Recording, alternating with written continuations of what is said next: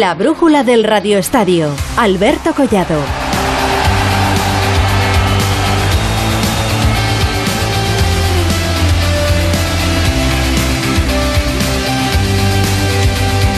Buenas tardes. En nombre del equipo de deportes de Onda Cero, que eh, os va a actualizar este lunes 8 de agosto en clave deportiva con Javier de la Torre a los mandos técnicos. La temporada oficial está a puntito de arrancar. El viernes empieza la Liga 22-23 a las 9 de la noche con el Sevilla Osasuna. Por eso, este fin de semana, los equipos han aprovechado para ponerse a punto. El Barça le metía 6 al modesto Pumas mexicano, con Lewandowski marcando su primer gol como culé y el Atleti goleaba a la Juventus 0-4 en Turín con hat-trick de Morata. Pero antes de la liga está en juego el primer título europeo de la temporada este miércoles en Radio Estadio, 9 de la noche desde Helsinki, Real Madrid, Eintracht la Supercopa de Europa.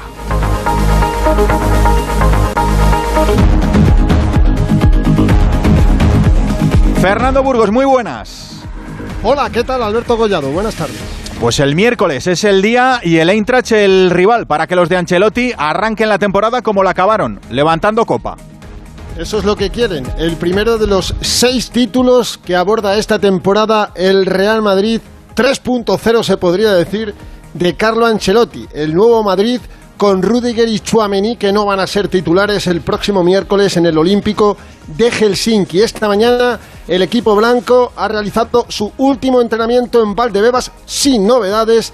Esa es buena noticia antes del viaje mañana a las 9 de la mañana hacia Helsinki. Son cuatro horas de vuelo, llegarán a la una y pico hora española. Allí en Finlandia es una hora más, por tanto llegarán pasadas las 2 de la tarde justo para comer, echarse la siesta, descansar y a las seis más o menos ir hacia el estadio porque a las seis y cuarto hay rueda de prensa de Carlo Ancelotti y de un futbolista. Normalmente si estaba Ramos hablaba Ramos, cuando estaba Marcelo hablaba Marcelo, los primeros capitanes, pero Benzema es supersticioso y no quiere hablar, a pesar de ser el primer capitán, en la previa de las grandes finales. ¿Romperá esa tendencia mañana?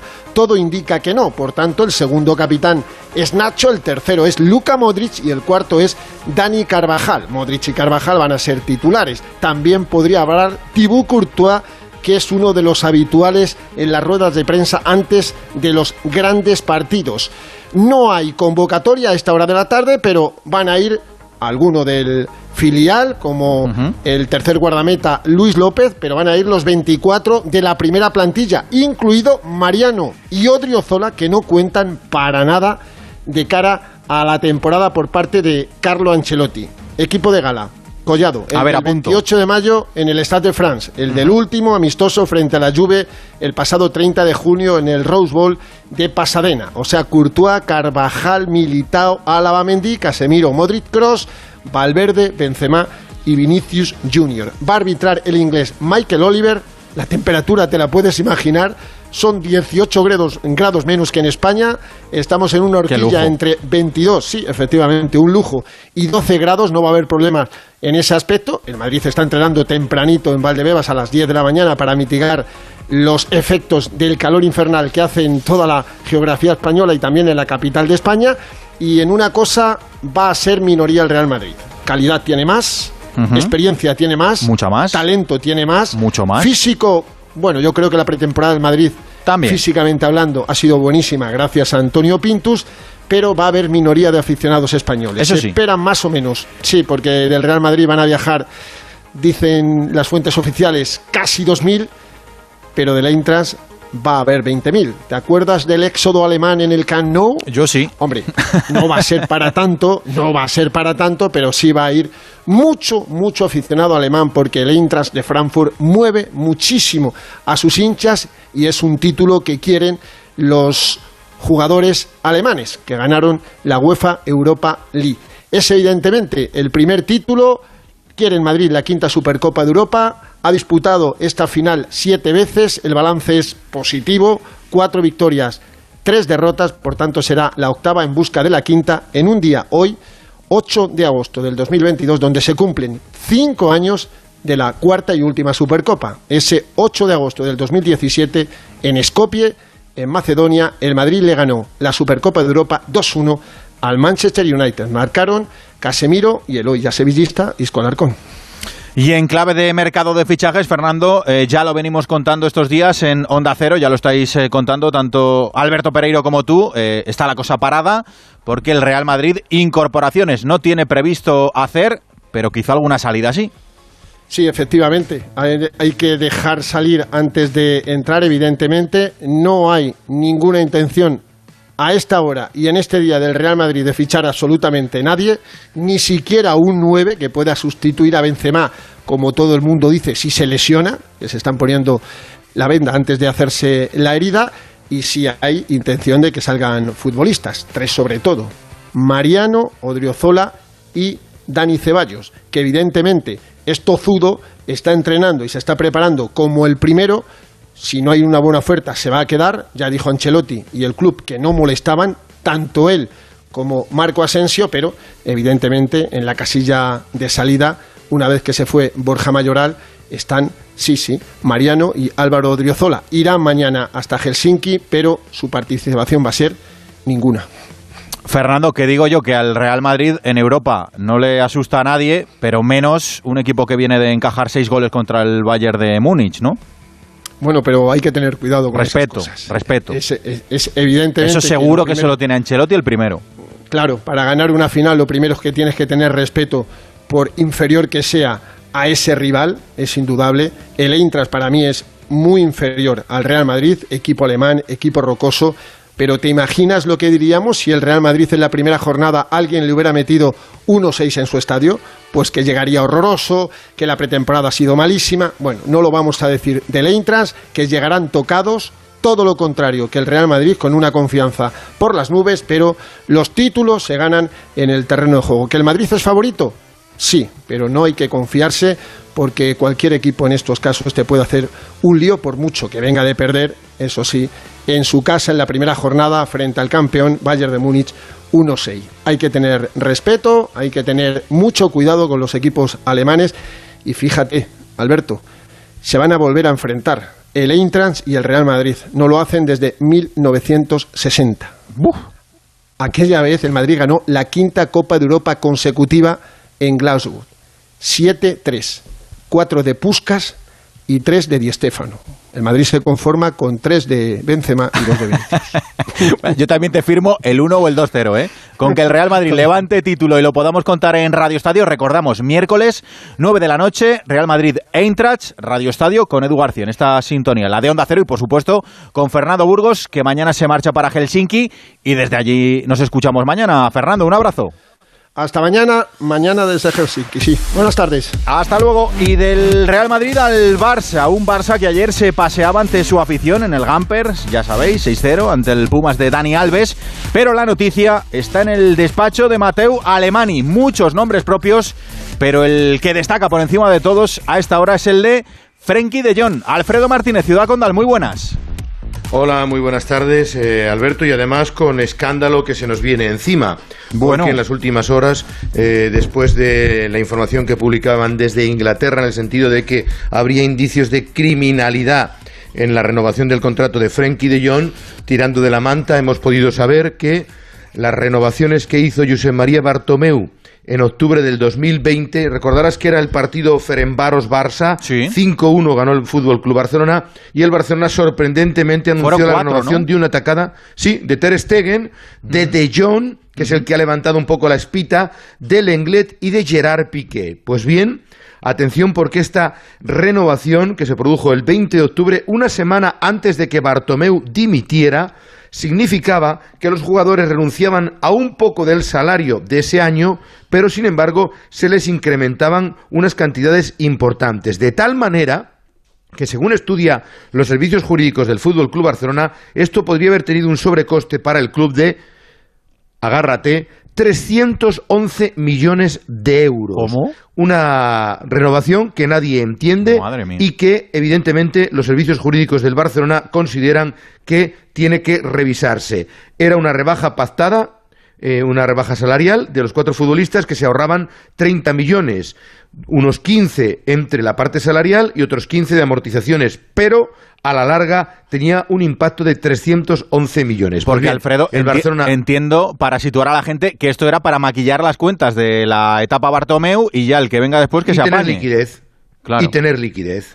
Entonces, eh, los servicios jurídicos del Fútbol Club Barcelona han estado investigando todas estas situaciones y van a eh, negociar con los jugadores una revisión y, en caso contrario, llevar la demanda a la Fiscalía porque entienden que hay indicios de criminalidad en toda esta renovación. Ya han hablado con algunos de los jugadores. Uno de ellos es Gerard Piqué, que al parecer se aviene a revisar su contrato, que le queda hasta el año 2024 a la baja, para evitar cualquier tipo de problema.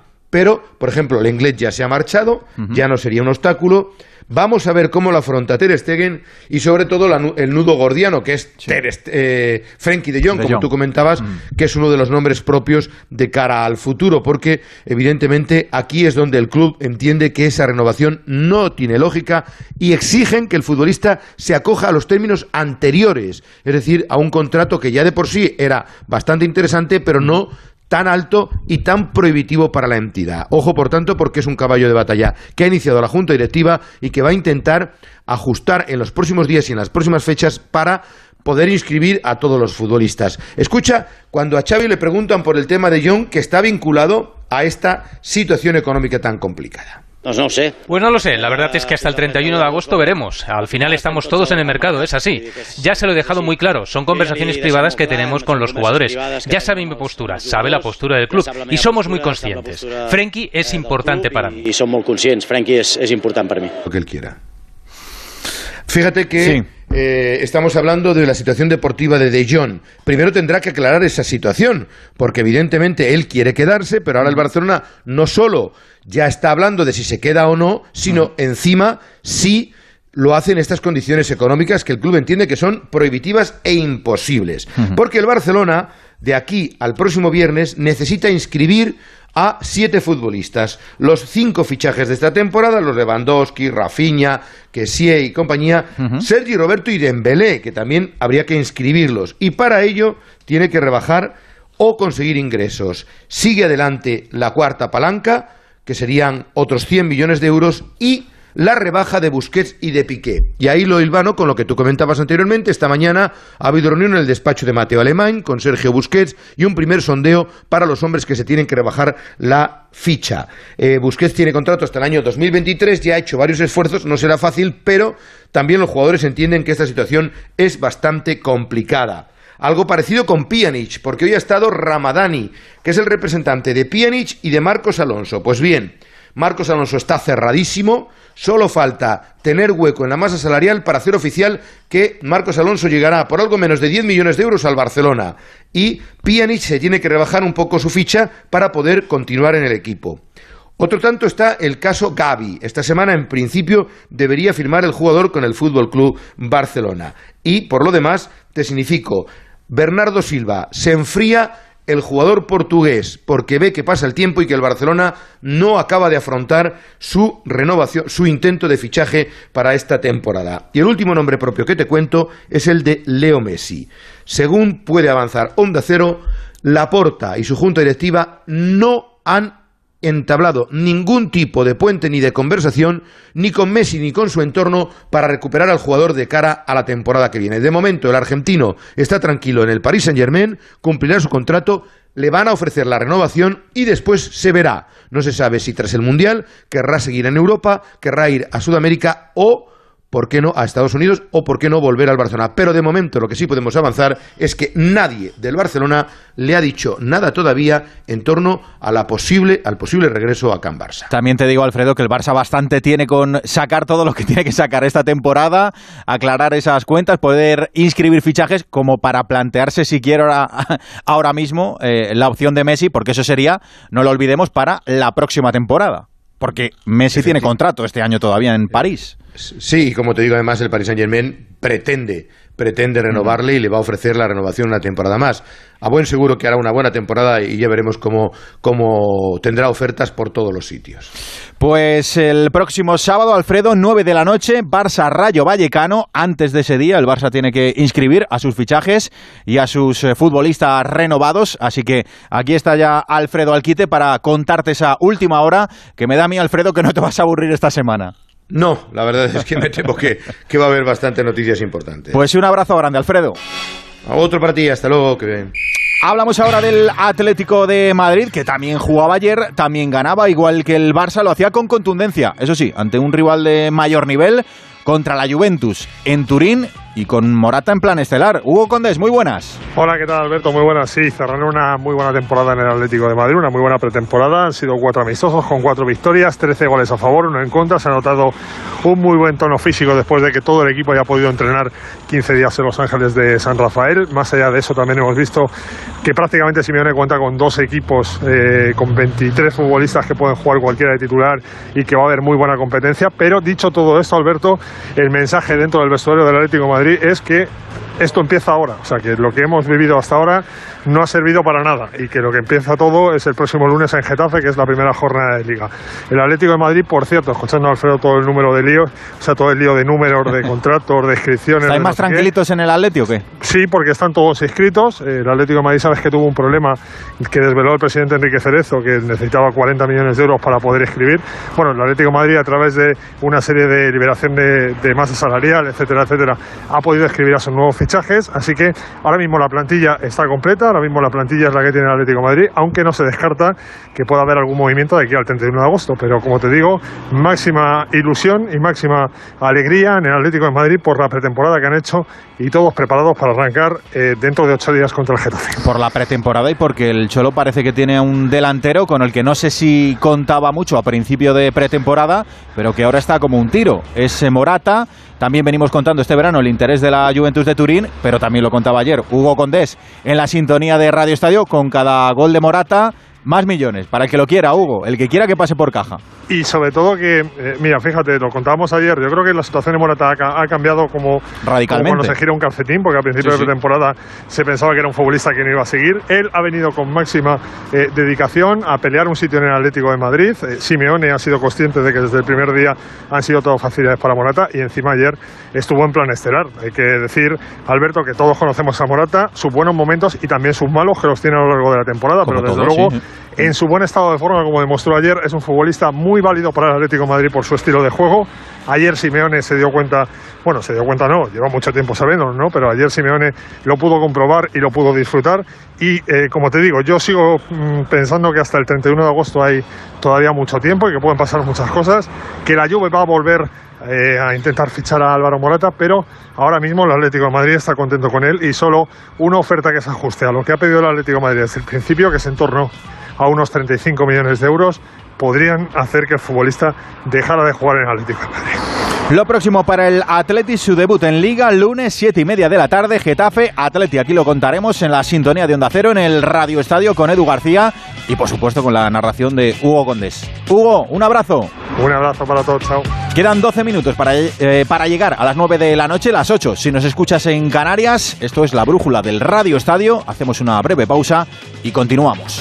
Dos cositas. La primera, no me dejas elegir el taller que yo quiera. La segunda, yo me voy a la mutua. Vente a la mutua y además de elegir el taller que quieras, te bajamos el precio de tus seguros, sea cual sea. Por esta y muchas cosas más, vente a la mutua. Llama al 91 555 5555. 91 555 5555. Condiciones en mutua.es. Con BP te mereces más, sin más. Ahora puedes ganar uno de los mil repostajes de 40 euros que BP sortea cada día. Y si no te toca, ahorras igual. Hasta 40 céntimos por litro con mi BP. Válido en Península y Baleares. Incluye bonificación del gobierno. Condiciones en temerecesmasconbp.com.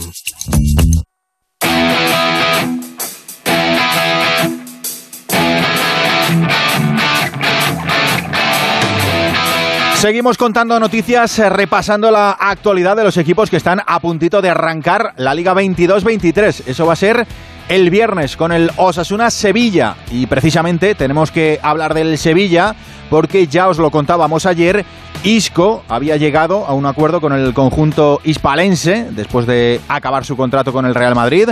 Ese acuerdo era por dos temporadas con el Sevilla de Lopetegui y hoy le han puesto la firma. Carlos Hidalgo, Sevilla, muy buenas. ¿Qué tal? Muy buenas, sí. Isco ha pasado el reconocimiento médico esta mañana. A mediodía firmaba su contrato en el estadio Ramón Sánchez Pijuán por dos temporadas y poco después se hacía oficial el fichaje y se anunciaba que el jugador malagueño será presentado el miércoles a las ocho y media de la tarde ante la prensa y a las nueve ante su nueva afición. Eh, los aficionados podrán acceder a la grada de preferencia del estadio nervionense para ver a su ídolo vestir por primera vez la camiseta del Sevilla. Hoy, por cierto, la ha vestido en la presentación Alex Telles, aunque ya debutó el sábado ante el Cádiz. Telles, lo vamos a escuchar, tiene ganas de jugar con Isco. Obviamente, eh, cuando se habla de, Isco, un gran jugador, no, necesito hablar de él, su calidad, eh, ya he encontrado con él ahí eh, un par de minutos atrás. obviamente me siento muy contento, orgulloso de jugar con grandes jugadores. Tenemos un equipazo, tenemos mucha ilusión para, para, para llegar más lejos. que, que, que, que, pudimos y trabajar duro para que llevemos Sevilla al más alto nivel. Pues sin duda aquí hay calidad para Lopetegui. Alex Telles, el lateral cedido por el Manchester United. Eh, Isco, Francisco Alarcón Isco, el internacional con la selección española. Es verdad que con Lopetegui brilló precisamente en la selección. A ver si ahora podemos verlo a su máximo nivel, porque en el Real Madrid en las últimas temporadas la cosa había bajado bastante. Y en el Betis, Carlos, giro de guion. Alex Moreno se queda. Sí, el Nottingham Forest llevaba tiempo negociando con el Betis. Su última oferta ha sido de 10 millones, 10,6 millones más 6,2 en pluses por objetivos. El Betis ha estado estudiando esa oferta seriamente porque necesita dinero. El jugador también la ha estudiado a fondo porque iba a cobrar bastante más que en el Betis. Pero al final, Alex Moreno ha anunciado en sus redes sociales que ha tomado junto al club la decisión de rechazar la oferta de los ingleses y dice literalmente: el Betis seguirá siendo mi casa. Agradezco la oferta, pero el Betis y yo hemos decidido seguir caminando juntos. La verdad es que la afición en redes sociales se había expresado en contra de esta venta y por tanto el anuncio del defensa catalán, un se queda en toda regla, les ha dado la alegría del día. Pues esto es bueno para el Betis y bueno para Pellegrini, sin duda. Abrazo Carlos. Hasta mañana. De Sevilla a Valencia, porque en la ciudad del Turia todavía no es oficial, pero debe serlo en breve. Gatuso se queda sin su mejor futbolista. Eduardo Esteve, muy buenas. Alberto, ¿qué tal? Buenas tardes. Sí, debe serlo porque el futbolista ya está en Inglaterra, ha pasado el reconocimiento médico e incluso ya ha ido a trabajar y a entrenar con el Wolverhampton. Hablamos de Gonzalo Guedes, que se va a marchar del Valencia por 30 millones de euros más 5 en variables. Ojo, eh, ayer hablábamos de la cantidad de los 40 millones de euros. El Valencia, si lo vendía por una cantidad superior a los 40 millones de euros, el Paris Saint-Germain se quedaba un porcentaje mayor. De ahí que la cantidad definitivamente no llega a los 40 millones de euros esté cerca, pero van a ser esos cerca de 35, 38 millones de euros la venta de un Gonzalo Guedes que, como te digo, ya está en Inglaterra, ha pasado el reconocimiento médico y solo falta que se haga oficial que es nuevo futbolista del Wolverhampton. Gracias, Edu. Un abrazo, Alberto. No dejamos la comunidad valenciana porque en el Villarreal, Emery sigue suspirando por volver a contar con la clase de Giovanni Lo Celso, aunque fácil no creo que sea. Víctor Franch, muy buenas. ¿Qué tal, Alberto? Muy buenas. Aunque parece que lo tiene un poquito más cerca el Villarreal. Nunca ha escondido el equipo amarillo, que es el gran objetivo para esta próxima temporada. Lo quiere Emery, lo quiere el Villarreal, lo quiere también el jugador. Y lo que hemos sabido es que el futbolista está en Valencia, esperando a que definitivamente esta semana pueda haber arreglo entre entidades y poder así fichar por el equipo amarillo. No es el único nombre propio. Cavani también está en esa recámara como una alternativa para la delantera si el Villarreal puede prescindir de futbolistas como Blue Lady y Paco Alcácer. Y todo eso con dinero que tendría el Villarreal Villarreal si al final va adelante la operación que apuntan desde Inglaterra de equipos interesados como el propio Arsenal por un futbolista como Jeremy Pino, al que eso sí, el Villarreal no dejaría salir por menos de una cantidad en torno a los 50 millones de euros. Es que es muy bueno. Sí, sí, sí, muy bueno y veremos si suficientemente caro para los ingleses que ya sabes, dinero para esto tienen. Bueno, pues esperemos que se pueda quedar en el Villarreal, pero bueno, si llega una muy buena oferta, 50 millones, la verdad es que tampoco está nada mal, pero el Villarreal tiene que volver a hacer equipo para esa para clasificarse para la Liga de Campeones, así que seguro que le vendrá de cine. Abrazo, Franch. Hasta luego. El Almería está a punto de concretar la venta más cara de su historia. Tampoco es bueno para el Mister pero sí para el presidente, para Turquía, que va a hacer una venta millonaria. Juan Antonio Manzano, muy buenas. ¿Qué tal? Muy buenas. Pues eh, sí, en las próximas horas barra días se debe cerrar y concretar la marcha y el traspaso de Sadik Umar que rompería los datos del, eh, de Darwin Núñez al Benfica hace dos temporadas. Algo menos de 30 millones de euros es lo que calcula el equipo rojiblanco que puede sacar. Hay varios equipos españoles, hay equipos eh, extranjeros que optan al futbolista. Las negociaciones todavía hay con varias opciones, insisto, encima de la mesa, pero lo normal es que antes del próximo domingo, cuando el Almería se estrene en casa recibiendo al Real Madrid, Sadik Umar ya no sea futbolista del conjunto rojo y blanco. Además del mercado, Alberto, déjame que te cuente que hay dos nombres que están alrededor de la Almería. Uno, el portero Pacheco del Alavés, muy posiblemente se convierta en el guardameta que busca el equipo rojo y blanco. Y otro, Adrián Embarba, el extremo del español que también estaría cerca de fichar por el conjunto rojo y blanco. Abrazo, Manzano. Un abrazo, chao. En el Celta, Coudet suma más efectivos para la delantera. Rubén Rey, muy buenas. Saludos, es el octavo fichaje del Celta en este verano. Se trata de Carlas Pérez, el cantrano del Barcelona. El extremo llegará cedido por la Roma con una opción de compra tasada en 10 millones de euros. Pendiente de pasar reconocimiento médico, ha viajado ya hoy mismo desde Roma hasta Vigo. Ahora el club de Balaídos busca dar salida a Denis Suárez y a Santi Mina para de este modo hacerle hueco a la hipotética llegada de un delantero centro de primer nivel para cerrar la plantilla. La opción que se le ha abierto con Santi Mina es la del equipo saudí del Al-Shabaab que jugó el pasado sábado el Memorial Quinocho en Balaídos hay acuerdo entre el Celta y el Al-Shabaab, solo falta el sí del jugador que en este verano ya tuvo ofertas que rechazó para jugar en Emiratos Árabes o en Grecia. Gracias eh, Rubén, la liga ya te lo estamos contando, arranca el próximo fin de semana, pero este fin de semana pasado ya ha arrancado la Premier con el debut estelar de Erling Haaland. Jesús López, muy buenas. ¿Qué tal? Muy buenas. Pues sí, dos goles de Erling Haaland que han puesto al eh, City por delante en el partido ante el West Ham United. Eh, una de las eh, conclusiones del fin de puede ser que Haaland 2, Darwin Núñez 1, porque el nuevo delantero estrella de Liverpool hizo un gol.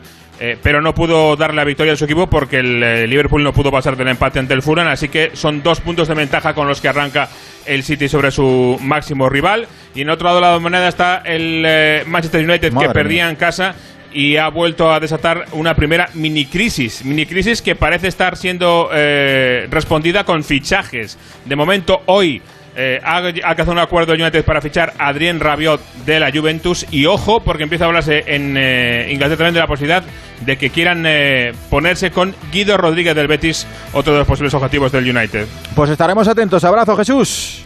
Más noticias en clave fútbol. Pablo de la Fuente, muy buenas. Muy buenas. Edu Espósito ha firmado con el español procedente de Leibar y Matthew Ryan ha dejado la Real Sociedad. El lateral izquierdo Lautaro Álvarez ha llegado a un acuerdo con el Eche por cinco temporadas y en fútbol internacional el Inter de Milán ha anunciado la salida de Alexis Sánchez, con Marsella sonando como su próximo destino.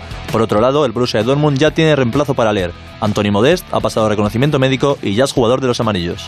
Última pausa y rematamos esta brújula del Radio Estadio. Es que la casa se queda cerrada muchos meses. Bueno, la casa está cerrada, pero ya está protegida. Con los detectores de las puertas sabemos intentar entrar. Y con las cámaras detectamos cualquier movimiento. Nosotros recibimos las señales y las imágenes y las ponemos a disposición de la policía. Y eso sirve para que puedan desalojar la casa. Así que tranquilo, que nosotros nos anticipamos y sabemos cómo actuar.